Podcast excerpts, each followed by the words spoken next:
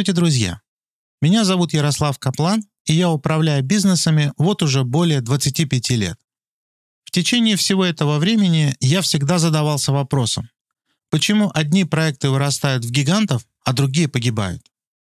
Сейчас моя консалтинговая компания Kaplan Research Company занимается бизнес-исследованиями и помогает бизнесам расти и развиваться.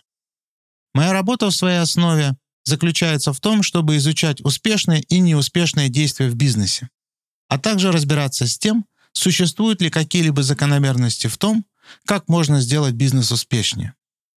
По результатам своих семилетних исследований я написал книгу «Бизнес инкогнито. Как расширить границы предпринимательского мышления». Этот подкаст – выжимка моего опыта.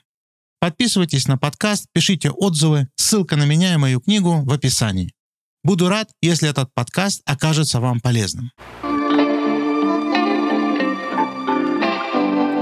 В этом подкасте мы поговорим с вами о том, как привлечь внимание потенциальных потребителей.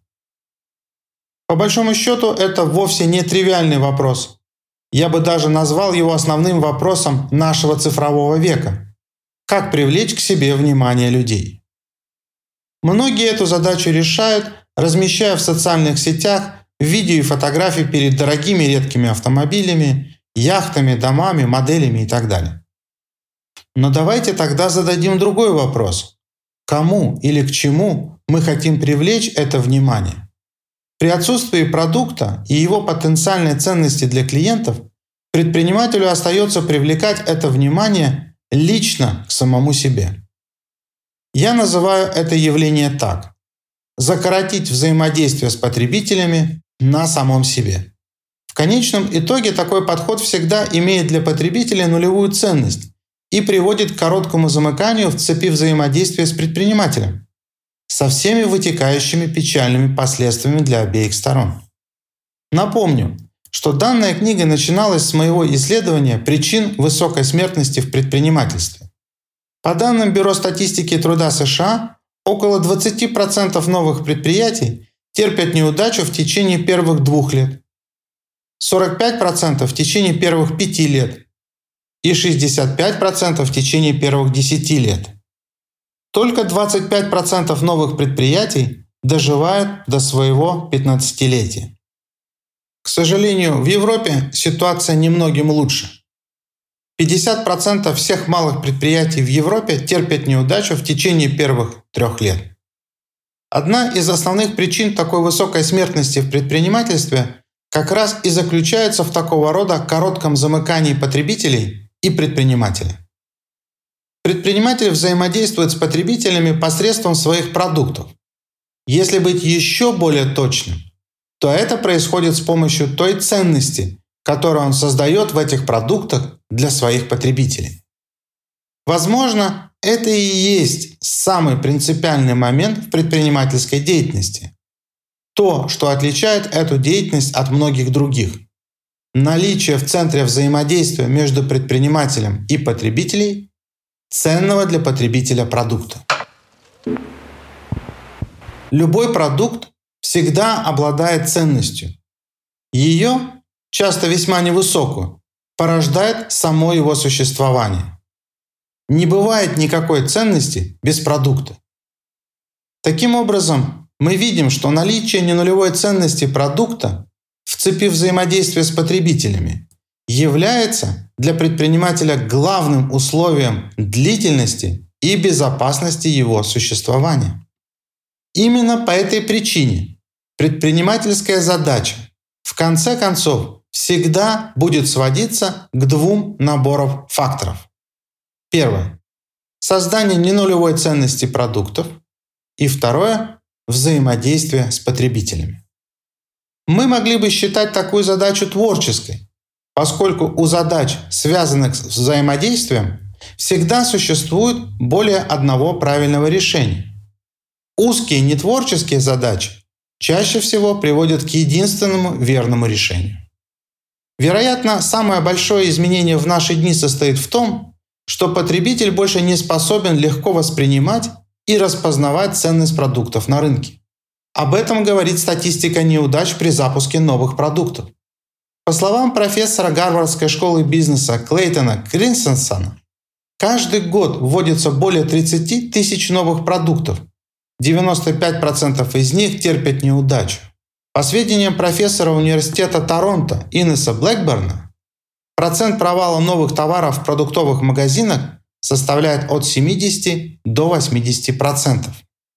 Можно сказать, что с этой точки зрения предприниматель в своей работе сталкивается с двумя основными сложностями. Во-первых, средний срок жизни существующих продуктов и услуг продолжает сокращаться, а во-вторых, около 80% новых продуктов по истечении 6 месяцев терпят неудачу. На самом деле это довольно просто понять. Все дело в том, что внимание потребителей постоянно бомбардируется тысячами различных предложений и новостей.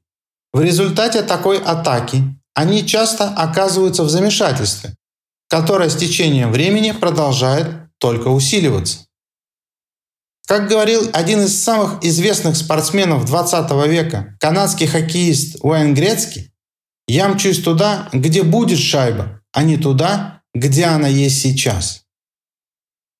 Предпринимателю также нужно мчаться туда, где будет шайба.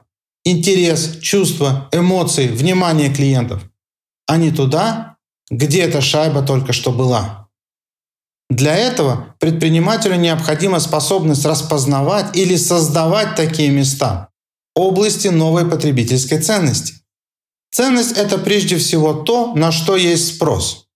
Традиционный маркетинг стремится захватить существующий спрос Создание же новой категории, нового контекста взаимодействия с потребителями направлены на формирование нового спроса.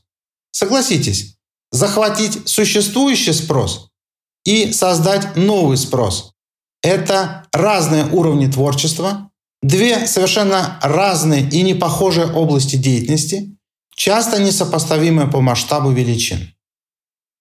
Время, внимание и умственные усилия, которые клиенты затрачивают на информацию о продукте, собственно и определяют значимость этого продукта или бренда в их жизни. Внимание клиентов – это то самое игровое поле, на котором конкурируют предприниматели со своей продукцией. Как и любая другая игра, это поле внимания потребителей имеет свои границы и требования к использованию. Знание особенностей места, где ведется игра, повышает шансы на создание устойчивого конкурентного преимущества.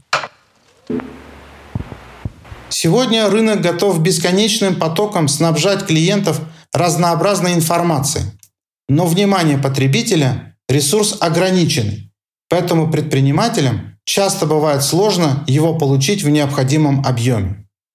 Ни один потребитель не в состоянии понимать, интерпретировать, хранить и использовать всю информацию, которую на него ежеминутно вываливает рынок. Несоответствие в объемах доступного и воспринимаемого потока информации порождает у клиентов явление, которое можно было бы назвать конфликтом внимания. Если бы его не существовало, то всем игрокам на рынке было бы намного проще конкурировать за внимание потребителя друг с другом. Клиенты выбирают продукты, которые легче найти и приобрести, а не те, которые лучше всего подходят им для решения их проблем. Клиенты с готовностью пожертвуют оптимальностью продукта пользу эффективно поданной информации о нем, поскольку возможности клиентов воспринимать, распознавать и обрабатывать эту информацию сильно ограничены. Применение этого принципа влечет за собой множество последствий, в том числе включает особую логику, которую потребители используют в контексте взаимодействия с предпринимателем.